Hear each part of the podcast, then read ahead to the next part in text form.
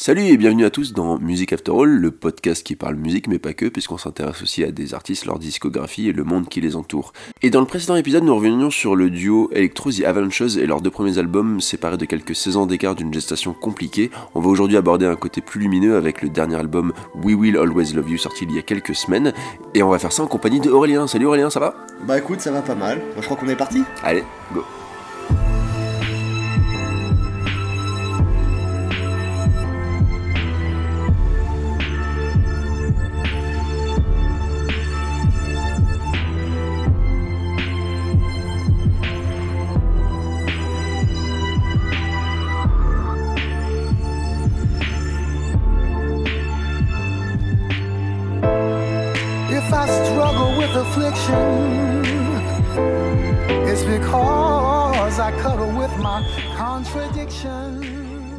donc We Will Always Love You, troisième album euh, d'Easy Avalanches qui sort fin décembre.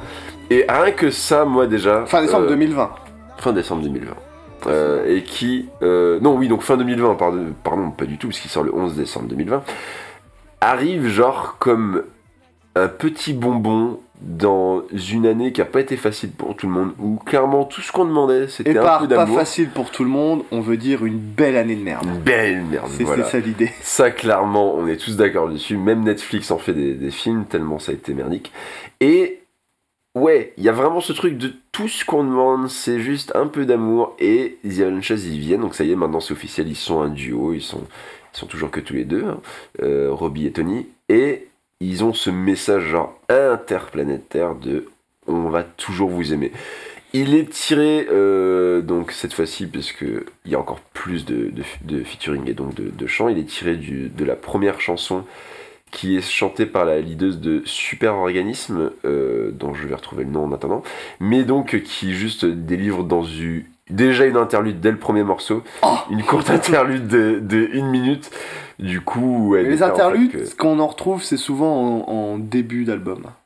Ouais, bah c'est vraiment une introduction quoi. C'est une introduction qui, qui poste direct le, le, le postulat de, de base quoi. Donc c'est Orono voilà qui dans Ghost Story euh, partie 1 en fait euh, dit juste qu'elle doit partir et euh, elle est désolée de partir comme ça mais que elle euh, t'aimera toujours. Enfin je sais pas si c'est te ou vous hein, mais euh, on suppose qu'elle parle qu'elle parle à un, à un amour déçu euh, déchu euh, et, et donc voilà, il y a déjà d'emblée cette tristesse genre profonde et infinie, et en même on est temps plus un dans message- la mélancolie que la tristesse. Ouais, Parce mais que c'est- c'est de la tristesse, mais tournée par le prisme du positif, du je t'aimerai toujours. Donc, ouais, c'est une mélancolie spéciale parce que la mélancolie souvent euh, a quand même attrait au passé. Enfin, c'est Bah, très dur à plus la, différencier la, de la nostalgie. beauté dans la tristesse, et là on Voilà. est là-dedans. quoi. Donc, Et, et clairement, qui la a une- tristesse, c'est je m'en vais connard. Pour moi, c'est plus ça la tristesse. Voilà.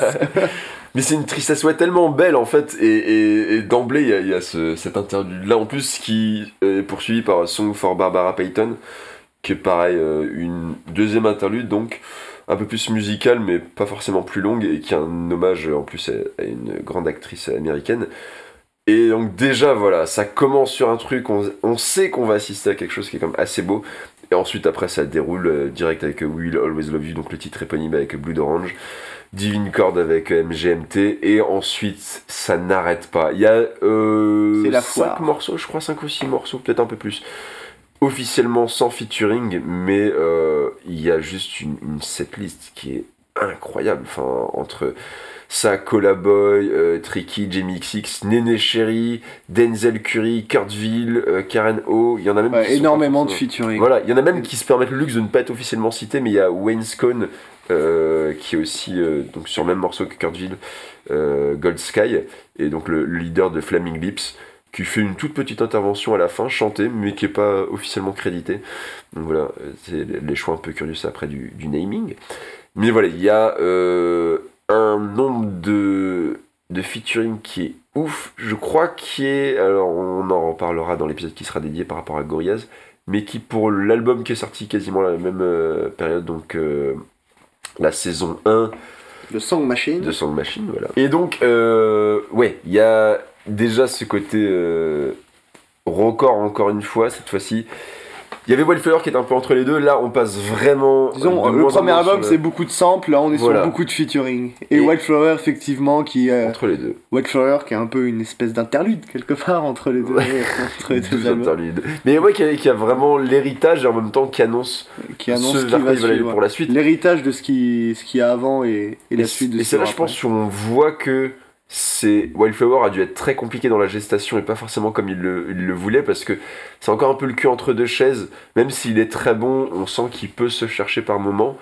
Et euh, on arrive sur euh, là un album où ça y est, on sait ce qu'ils veulent faire. Qui est génial, disons-le Ouais, aussitôt. euh, moi qui est bah, mon album préféré de 2020 et mon préféré de la, la trilogie pour l'instant de The Avalanche. Ah, je sais pas, j'ai un amour fou pour Since I Left You que je pensais indépassable et, et là avec ce qu'ils ont fait sur cet album là c'est fou. Parce que comme tu disais c'est un message d'amour. Alors dit comme ça oui ça peut sembler cucu, ça peut sembler gnangnan mais je, je veux dire quand on parle d'art que ce soit la musique mais également le cinéma à partir du moment où c'est bien fait c'est jamais cucu, c'est jamais gnangnan. Et là la musique atteint un tel niveau de, de qualité, de maîtrise, de d'homogénéité qui fait que on retrouve à chaque fois euh, cette idée-là, mais sous plusieurs formes. Comme tu as dit, il y a la forme mélancolique avec l'intro Mm. euh, euh, qui laisse présager qu'il qu'il puisse y avoir un départ. Il peut y avoir une version beaucoup plus dansante, beaucoup plus clubbing qu'on peut retrouver au milieu d'album. Il y a une version beaucoup plus joyeuse, enfantine. C'est c'est- cette notion d'amour et de, et de béatitude est déclinée sous pas mal, sous un large éventail au final. Ce qui fait que euh, on s'ennuie jamais, malgré la- l'album est long, il dure quasiment une heure, je vois un peu. plus. 1h11, je crois. Ouais, une, une, une heure onze, je Une crois qu'il y a 25 albums, euh, 25 morceaux, pardon. Ouais. Et d'autant plus, euh, moi je le vois par mon prisme à moi, je suis quelqu'un qui est très sensible à la longueur des albums.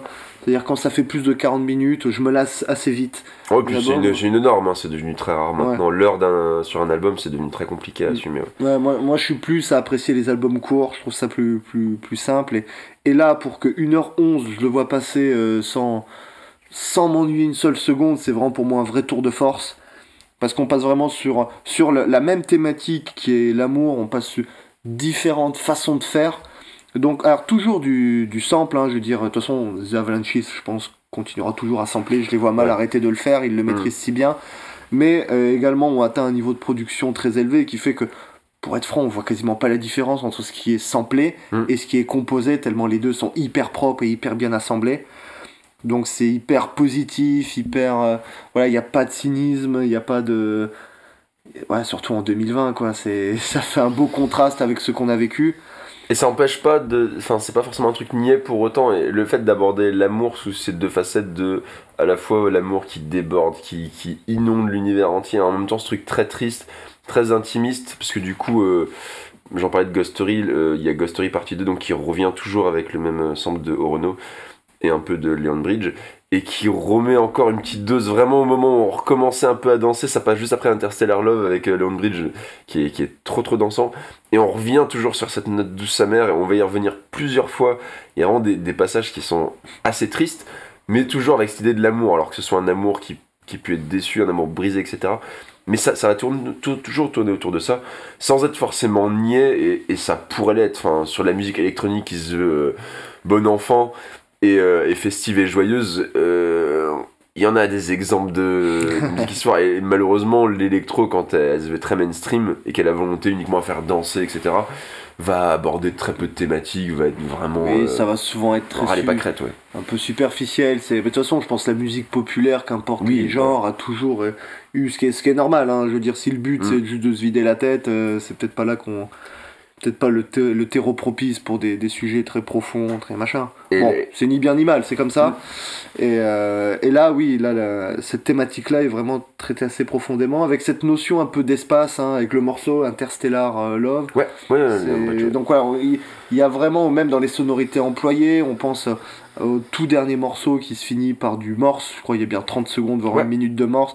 Donc il y a vraiment cette notion de message, de, de vraiment ce, ce côté immense, qui fait que c'est c'est un, un album qui fait très limite ambassadeur presque.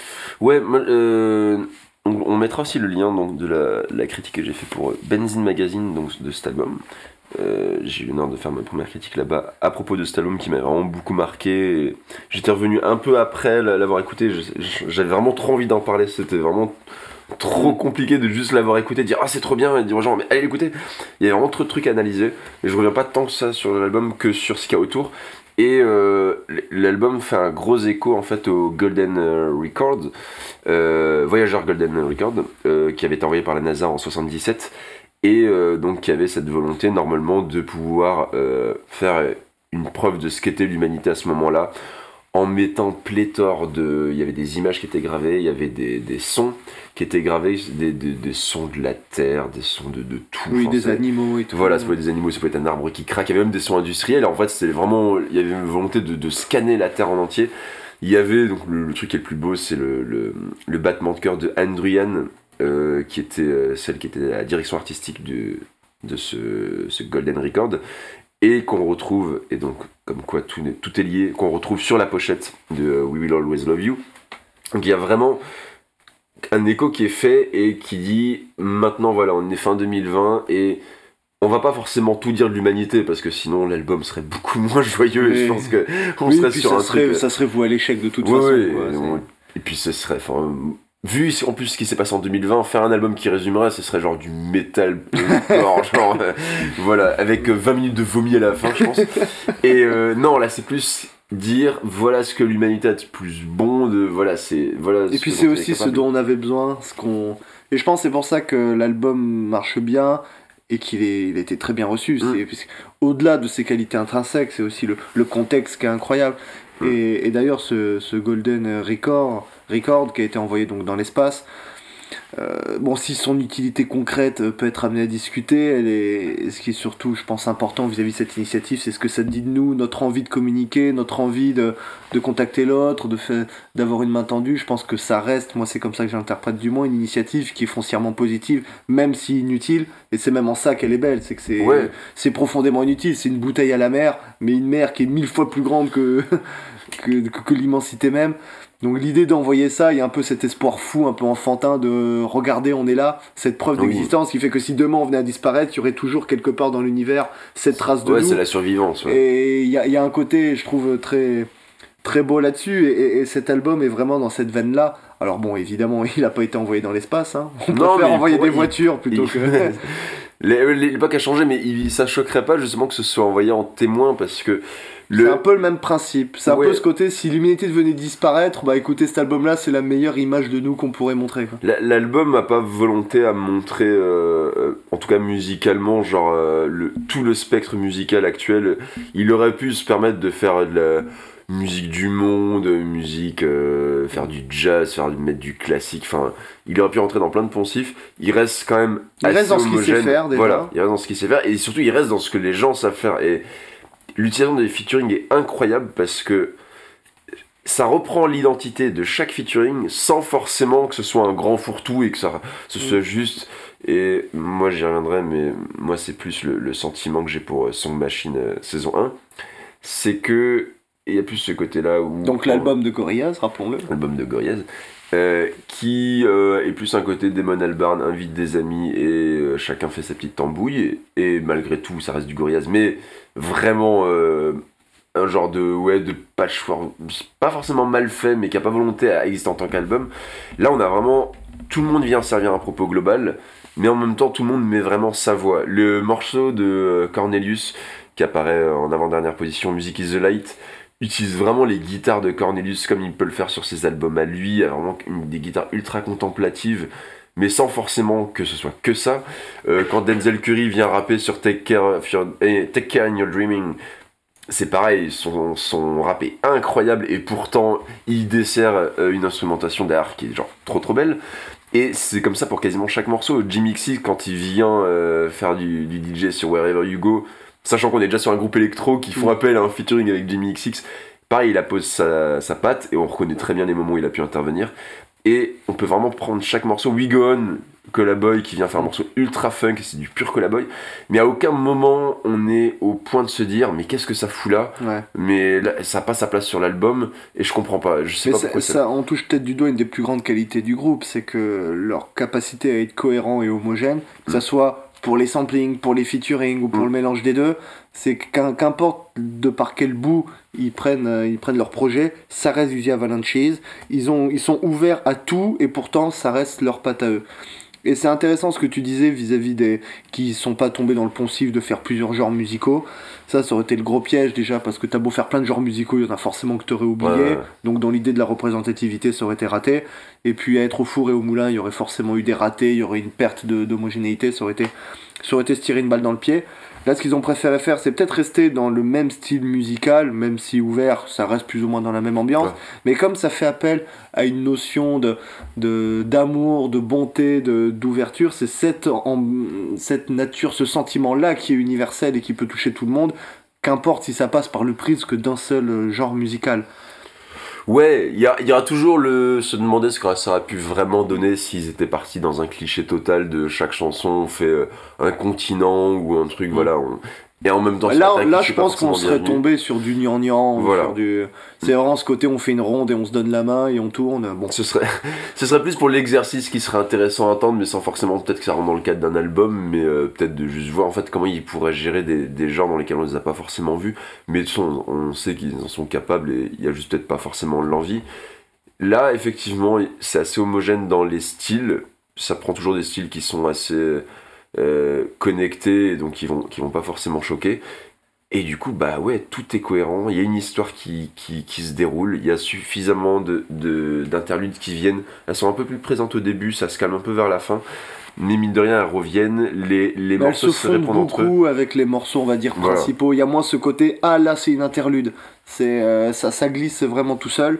Et ça amène souvent euh, des, des trucs qui vont être redits. Il y a par exemple euh, Pink Champagne qui arrive, c'est le 16 e morceau, qui commence à parler déjà donc de, de ce fameux champagne rosé. Euh, il y a Karen O qui reparle dans Day for Devolution en 21 e place. Et juste après, du coup, Running Red Lights qui du coup bah, va l'aborder juste dans un tout petit couplet. Donc les morceaux vont se connecter différemment Ouais, ils sans vont se forcément répondre, en- voilà, répondre entre eux. sans forcément faire un gros teasing ultra vulgaire ou faire des, des, des gros clins d'œil, mais toujours de manière très douce. Et du coup, euh, le résultat final, bah, c'est un vrai album en fait. Mm. Et, et c'est suffisamment rare pour un truc qui fait quand même 25 morceaux. Enfin, même moi, en ayant été traitisé par l'album, je vois 25 morceaux, je me demandais ce que ça pouvait donner. Et juste, euh, ils ont été très beaux sur ça. Il y a, il y a tout un concept graphique autour de l'album, et euh, notre- comme on peut le voir sur la pochette, de- ils ont utilisé les, l'espèce de sonar visualiseur de, de la NASA pour euh, les spectrographes, voilà, pour visualiser euh, en image euh, des sons ou inversement. Il y a tout un concept très compliqué, mais en fait, à vraiment la vraie annonce de l'album, on a vu tous les visages de tous les featuring qui étaient dedans, et aussi de certains samples. Ils ont, ils ont fait apparaître en image euh, certaines personnes samplées, ou euh, même par exemple Barbara Payton dont on parlait, qui a un, hommage à elle sur le, deuxième morceau. Et donc il y a vraiment ce côté choral et qui fait très plaisir. Et on le retrouve chez, chez certains artistes, mais moi j'avais notamment en tête Bon Iver qu'il avait fait pour son quatrième album, où il avait au final juste une photo de lui et une photo de tous les collaborateurs de l'album.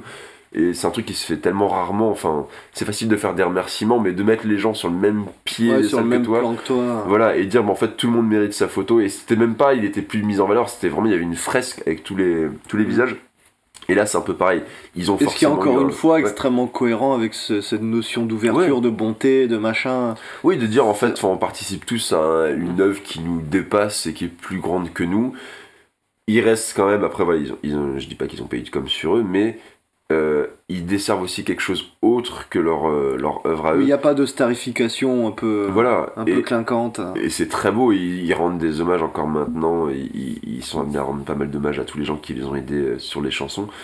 Et donc il y a vraiment cet aspect associatif et qui fait que c'est beau, et donc que ce soit de l'amour ou de l'amitié ou plus, mais c'est que des bons sentiments, et du coup c'est arrivé genre pile poil à la bonne période. Enfin, Ouais, quand, le quand il le timing- fallait, le timing est incroyable. voilà. Et, et c'est ouf ouf en plus, parce que c'est- genre. euh, ça arrive après euh, des mois de teasing. En général, les albums maintenant sont souvent teasés, allez, on va dire 2-3 mois avant la sortie.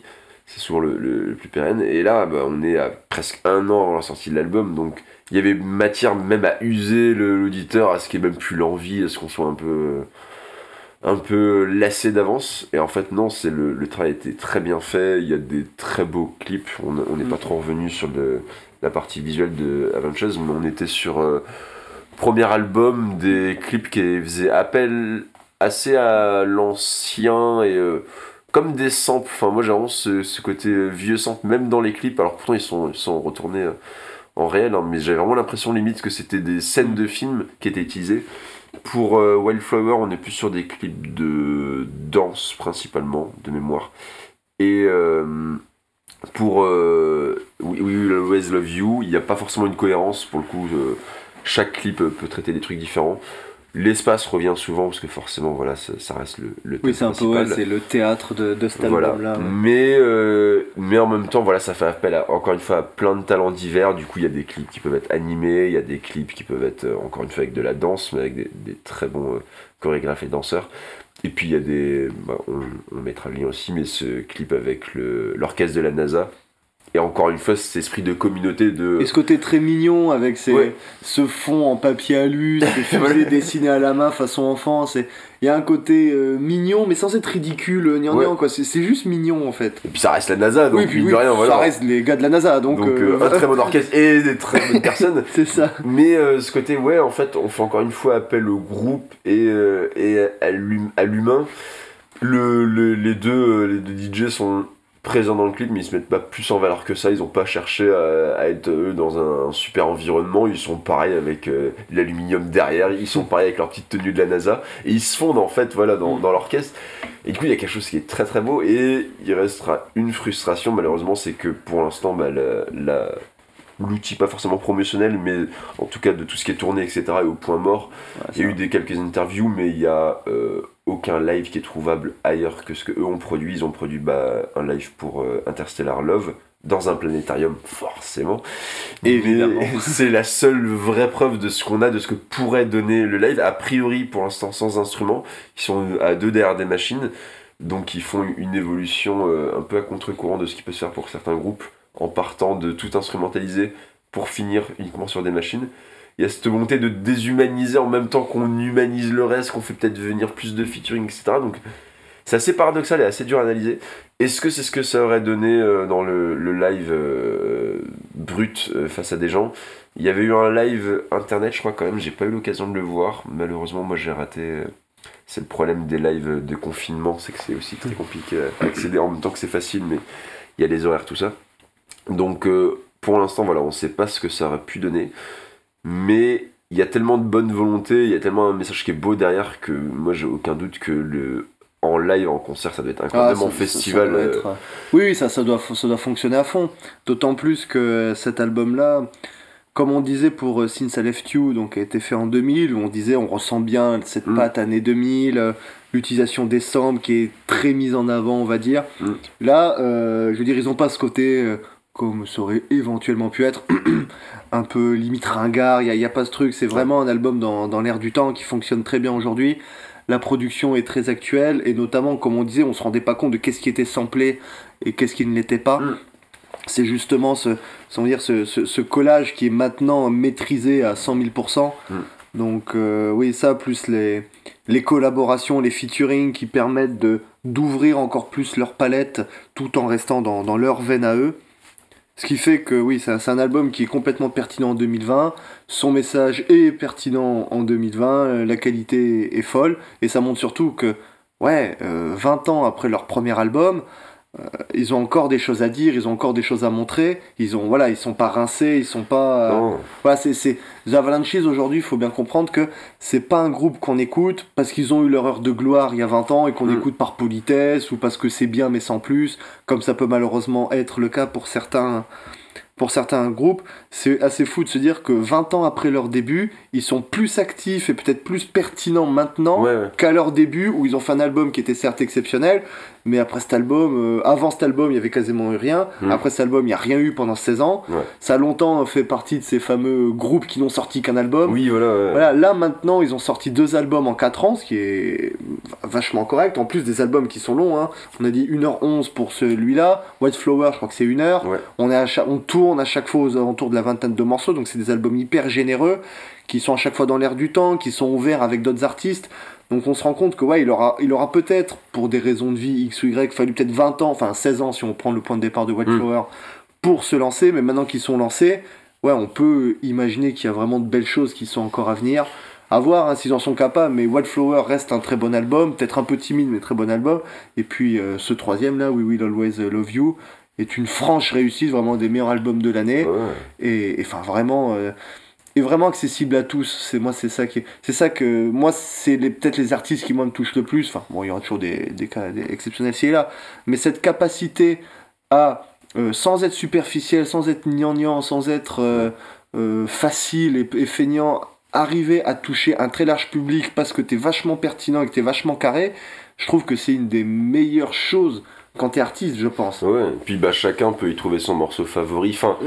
il y a même pas. Il y a plusieurs singles phares et plusieurs singles porteurs, mais je pense pas qu'il y en ait forcément un où c'est l'unanimité de celui-là c'est le meilleur, Mm. celui-là c'est vraiment le gros truc. Je vois beaucoup de trucs différents. The Diving Chord qui marche pas mal, forcément, parce que MGMT euh, a, a toujours eu la cote. Mais il y en a d'autres qui vont aimer bah, celui avec Collaboy. Moi, voilà, moi par exemple, mes préférés c'est les, les petites interludes, mais j'adore aussi Gold Sky. Enfin, il y a moins de. Moi, c'est Reflecting Lights. hein. Voilà. Vraiment, ce côté euh, Glory Box à la, Mm. porti, à la portichette, je trouve incroyable. Quoi. Ce côté classieux, la voix hyper, euh, hyper classe aussi. Ouais, ah non, non. Tout, et puis cette arrivée des percus, ils le font aussi sur le morceau Ouais. We Will Always Love You. T'as le morceau qui commence sur les percus, puis d'un coup, pouf, c'est- Ouais. Ah quand c'est bien fait, c'est c'est Puis des jouissif. trucs tellement down tempo à côté de morceaux qui sont, qui sont vachement plus péchus, vachement Mm. plus funk. Il y, a, il y a vraiment à boire et à manger. Ça veut pas forcément dire d'aimer les 25 morceaux. Moi, je conçois très bien voilà, qu'il y ait peut-être des petits moments plus faibles. Oui, Mais moi, il y a des morceaux, en fait, il y a des, j'ai vraiment eu une écoute le- la première fois, quand je me suis fait l'album en entier. Il y a eu une espèce d'euphorie qui Mm. fait que, arrivé, je pense, au bout de 5-6 morceaux, quoi qu'il me propose, euh, j'étais trop content. ouais. J'étais trop content, alors pas forcément peut-être pour en avoir les larmes aux yeux, mais genre de donnez-moi, donnez-moi. Et, et c'est vraiment un album que une adoré découvrir en club ou en concert ou même en festival, parce que je pense que le festival il y a le côté aussi communion et beaucoup de beaucoup d'amour et voilà un festival en été, ce serait ce serait parfait. Juste avoir l'album en entier joué avec tous les featuring qui viennent, ce serait un régal. Mm. Et il y a Il juste y a un ouais, côté une- cours de récréation Mm. qui ressort de cet album-là. mais jamais, C'est du fun jamais enfantin non plus. C'est très Oui, voilà, professionnel, c'est très adulte. Mais juste par contre, on se fait plaisir, on veut faire plaisir Mm. aux gens. Donc en plus, voilà, ça se transparaît des deux côtés. Et du coup, bah, ça fait que toute l'écoute après, elle est incroyable. Et même les morceaux les plus faibles, pour moi, restaient des trop bons morceaux et, et. C'est ça qui pour moi fait aussi la marque souvent des grands artistes ou du moins des grands albums. C'est même les morceaux moins bien, parce qu'il y en a selon les sensibilités de chacun, il y aura toujours un morceau moins bien. Mais même les morceaux moins bien ont toujours une, au moins une idée, au moins un truc à proposer. Mm. Ce qui fait qu'il n'y a jamais de, de morceaux, euh, du moins dans cet album-là, enfin dans ce groupe-là en règle générale, de pur remplissage de morceaux en mode ouais ils l'ont mis parce qu'il fallait augmenter la durée ou quoi que ce soit. C'est-à-dire même si c'est moins bien parce que nos goûts font qu'on les considère moins bien, ouais mais je, on comprend ce qu'ils ont voulu faire et ça marche. Ce qui fait qu'on se raccroche toujours aux branches. Ouais, puis il faut vraiment voir ça comme. euh, et là, pour le coup, je vois plus ce genre d'album comme une saison que certains albums qui se disent Season 1. Là, il y a plus l'esprit d'avoir justement des épisodes qui participent à une histoire. Donc, un épisode un peu plus faible participe quand même. Il vient apporter sa pierre à l'édifice. Et il va pas être euh, mémorable en tant que tel, il va pas être ultra important. Mais dans l'écoute de l'album, il est pertinent et on va Il pas le skipper. Quoi. Je sais très bien que dans des écoutes justement plus aléatoires avec d'autres trucs, je serais moins amené à écouter certains morceaux. Par contre, c'est vrai que quand tu écoutes l'album en entier, ça fait juste Mm. tellement plaisir d'écouter les, les 25 à la suite. Et il n'y a pas de déchets, mais en tout cas, j'ai pas analysé de, de morceaux comme des déchets. C'est plus ce qui passait ou arrivait avant des morceaux que j'attendais parce que j'avais déjà trop été sur l'album ou parce que j'avais déjà trop mes préférés. Donc forcément, voilà, il y a les, Mm. les comparatifs sur 25 morceaux, c'est inévitable, même en enlevant les interludes. Et encore, je trouve Il qu'il s'en sort vachement bien quand même. hein. Et voilà, c'est vraiment pour pinailler et dire Ouais. il y a des trucs un peu moins bien, mais Mm. l'album parfait n'existe pas. Je Bah pense, si, il existe, c'est Introducing de DJ Shadow, mais ça on en parlera peut-être un jour. on réglera nos comptes. on réglera ça. C'est Mary euh, Weaver euh, Pavillon euh, de Animal Collective, mais je l'ai très mal prononcé, très mal. Eh oui, tu as donc tort. c'est la règle. Il est très dur à prononcer, voilà. Eh bah, c'est ce pas mon problème. non, mais après, dans, dans cet album-là, on retrouve, pour, si on veut, on va gentiment glisser vers la conclusion, on retrouve vraiment ce qui fait la force de, de The Avalanches et qu'on a gentiment pu dépeindre au fur et à mesure. C'est-à-dire une énorme ouverture, euh, que ça soit euh, d'esprit ou dans la technique utilisée. C'est vraiment, on sent qu'ils qu'ils limitent pas leurs influences, ils ont pas peur d'aller chercher très loin, voilà, des que ça soit dans les styles musicaux, les personnes qui vont chercher, les types de morceaux, les longueurs des morceaux, mais c'est à la fois en même temps, parce qu'ils sont très techniques, extrêmement maîtrisés, extrêmement euh, euh, homogènes, ce qui fait qu'on s'ennuie jamais, c'est jamais le bordel, c'est jamais le bazar, ça va jamais, tiens là ils sont allés trop loin, ou là ils sont dans un délire, ou ils sont tout seuls, le tout avec extrêmement de, de bienveillance, malgré le fait, comme on l'a dit, qu'ils n'ont pas une carrière facile, ils n'ont pas une vie facile, Mm. beaucoup de légèreté, beaucoup de bienveillance, beaucoup de, de positive attitude. hein. Ouais. Donc, euh, comme dit Bah, c'est ouais, c'est un album un peu exutoire, je pense. Enfin, après vraiment deux gestations d'albums compliquées, enfin, euh, bah, surtout euh, de la part de, de Robbie, du coup, enfin Robert, parce que c'est son, son vrai nom, mais Robbie Chater qui euh, a, en a juste chié, je pense, pendant plus de 10 ans, que ce soit avec la maladie, avec ses addictions, etc. Je pense qu'il a très mal géré le, le succès au moment de Wildflower, où du coup il y avait une telle attente, et Larry a bien en partie de ça. Oui, Il y a- ils ont il- dû se prendre les membres du groupe dans la gueule, un peu le côté des déception des gens. Voilà. Même ça n'a pas été un. Il n'y a pas eu une, un vindicite non plus, quoi. Mais Non, bon, voilà, ça n'a pas été le, le coup de poing qu'a été Since I Left You. Et comme ça avait été avant White Flower, le seul album qu'ils ont sorti, Ouais. quand d'un coup, au, au bout de 16 ans, t'arrives à sortir un album et que les gens sont en mode Mouais, je pense que ça doit pas être facile à vivre Et je quand pense t'es pas qu'il y ait tant, de, tant eu de mauvais retours. Que ça, Non, je pense pas qu'il y a pas eu de mauvais Non, retours, mais je pense pas qu'il y ait eu des, grands, euh, des grandes liesses de, de joie, quoi. Il y a au niveau de la, de la notation, on est, on est quand même pas mal. Il a un bon euh, 83 sur 100 sur euh, Metacritic. Il y a eu peu de, peu de. Je crois qu'il y a eu que NME qui a mis un, un 2 sur 5, ce qui est pas ouf ouf. Mais c'était plutôt bien reçu en termes de. euh, dans les charts, mine de rien, euh, ils ont. Ils ont fait des bons scores. Bah, première, euh, première position en Australie. Ce qui n'avait pas été fait pour Since I Left You. Mais c'est très dur Since I Left You en fait de comparer parce que Since I Left You a aussi tellement fonctionné avec au fur et à mesure la hype qui s'est fait autour Mm. et la découverte. S'il ressortait vraiment en tant que nouveauté Since I Left You, est-ce que il ferait pas Ah. les mêmes scores? C'est très dur à savoir. Ça, Mais là on ça, est quand même ouais. premier voilà, en Australie, donc euh, dans leur, leur, leur terre patrie, ça marche du feu de Dieu. Et puis dans, dans plein d'autres pays, ils ont quand même été euh, souvent dans les, les, les top 50 au moment de leur sortie. Donc, mine de rien, ça marche quand même pas mal. Donc, très compliqué à gérer de à la fois ouais, la déception, je pense, des hardcore fans. En même temps, euh, un gros succès qui fait que cette fois-ci, bah, t'es amené à faire des. Enfin, ils ont fait des grosses tournées, etc. Donc, forcément, derrière, je pense que voilà, Robbie, il a très mal géré. Et du coup, est-ce que ça vaut le coup de refaire un album? Comment on le refait, etc. Il y a vraiment une histoire, je pense, qui doit être passionnante à, voir. hein. Ça a, cre- à creuser toutes leurs interviews. Et puis, euh, il y aura possiblement peut-être des, making-of ou quoi qui sortiront par rapport à We Will Always Love You. Mais euh, on sent que ça n'a pas toujours été facile pour Robert. Je parle vraiment de, de Robbie parce que on a beaucoup moins d'infos sur, sur l'autre membre, sur Tony. Mais euh, c'est vraiment deux membres auxquels on n'attendait pas forcément grand chose par rapport à Since I You. C'était pas forcément eux qui avaient été les locomotives du projet. Et c'est le projet en même temps qui a un peu enchanté tout le monde. On apprend qu'il reste plus qu'eux, et c'est là où on découvre que peut-être qu'ils ont plus été sur tout ce qui est un peu plus mélodique et sur un peu plus la composition au moment Since I Left You. Il reste plus que ça, donc ils reprennent un peu de sample, mais déjà moins. Au fur et à mesure, ils égrènent un peu. Et là, on vient- on arrive vraiment sur une science de c'est savamment dilué, le sample est toujours là, mais au service d'autre chose. Il devient un instrument comme les autres, il n'est pas l'instrument Oui, le sample n'est plus l'argument. Voilà. Parce qu'avant, on était à la limite sur du solo. Enfin, Since I Left You, c'est du solo de sample en permanence. Si Ah oui, bah c'est bah que ça. Mais Since I Left You, c'est un peu un album one shot. Quoi. Voilà. Quand t'es. S'ils étaient restés sur la même logique de faire que du sample, Mm. qu'est-ce que tu peux faire après un album où il y en avait 3500 Passer à 4000, Ouais. ça, après ça devient débile. quoi. Ou changer dans la manière de faire les samples, mais ça, ça, ça nécessitait pareil, ouais. alors soit changer de la manière de faire les samples mais ils avaient tapé tellement très fort en un Mm. coup qu'ils auraient ils seraient jamais pas ils auraient forcément eu cette, ce ouais. côté déceptif et tout donc ils étaient obligés de changer leur, leur recette et là on voit à quel point le virage a été au final ça a été un virage à 90 degrés mais d'une manière vachement douce que Oui. on s'en rend même pas compte quand on écoute les trois albums d'affilée on n'a pas le sentiment d'écouter de la musique 45 et 45, quoi. Ouais. C'est- voilà, il y a- oui, voilà, quoi. C'est, il est avec beaucoup d'airbags. Donc, ouais, c'est quand on écoute les trois albums d'affilée, je pense, on s'en rend pas compte, on voit une certaine continuité, mais quand on se penche un peu, on se rend compte dans la manière de faire la musique, c'est vraiment plus du tout la même approche.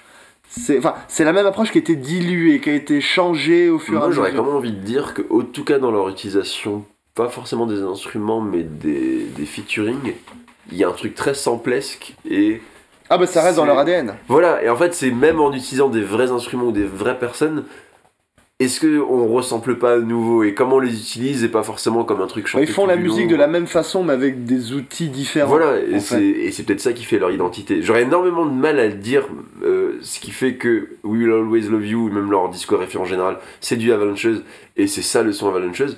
Mais en l'écoutant, par contre, tu Oui, sais. ça paraît évident qu'on Voilà, l'écoute. c'est, c'est difficilement explicable, mais il y a quelque chose de très beau qui ressort. Il y a une espèce d'équilibre que eux ont trouvé qui fait partie de leur signature. Mm.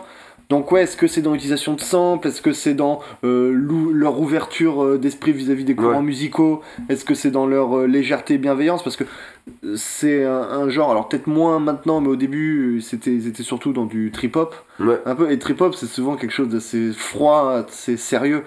Je veux dire, je disais le meilleur album de tous les temps, c'est Introducing de DJ Shadow, qui est un album de trip-hop. On se marre pas sur, euh, sur Ouais. Introducing. Et là, c'est vraiment. euh, ils ont pas peur de faire des, des morceaux très joyeux et tout. Ah, c'est clairement la fête. Mais et ça ressort des trois albums. Enfin, de manière différente, c'est différentes fêtes. Mais pour moi, ça reste toujours. euh, Il y a un côté très. J'ai envie de dire enfantin, bac à sable dans euh, le premier album. Ensuite, c'est un peu l'adolescence dont on se cherche, etc. On cherche son identité. Et là, vraiment, c'est l'âge adulte. De on a tout posé, voilà, maintenant on est habillé en costard, etc. Mais on s'est pas trahi pour autant. On n'a pas trahi l'enfant qui était en nous. Juste en fait, bah, l'enfant maintenant, il, il a toute une armée d'instrumentalistes et puis de, de featuring. Il connaît du monde, quoi. Voilà. Il- un carnet d'adresses. voilà. Et du coup, il peut se permettre de faire autre chose. Mais en fait, la fête bat toujours son plein. Elle est peut-être un peu plus posée. euh, C'est peut-être on prend plus son temps. C'est plus feutré, voilà. euh, C'est un peu plus bling bling aussi, malheureusement. C'est ça se. Oh, ça bling, bling, sent- comme t'y vas. Mais Pas forcément bling bling, mais on, va dire que ça se. Ça se gentrifie un peu, quoi, dans la manière de voir les choses.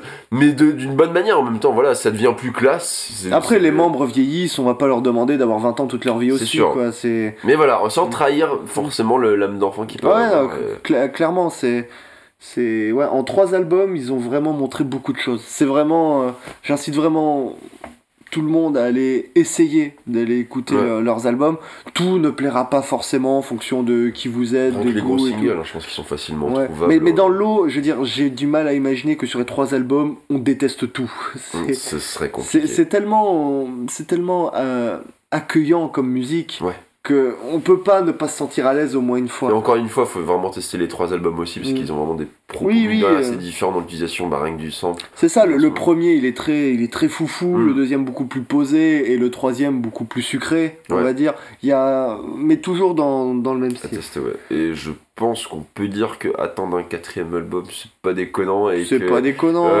Je les vois mal foirer maintenant. Enfin, c'est. bah là, là, ils ont l'air d'avoir trouvé un rythme de croisière et Ouais.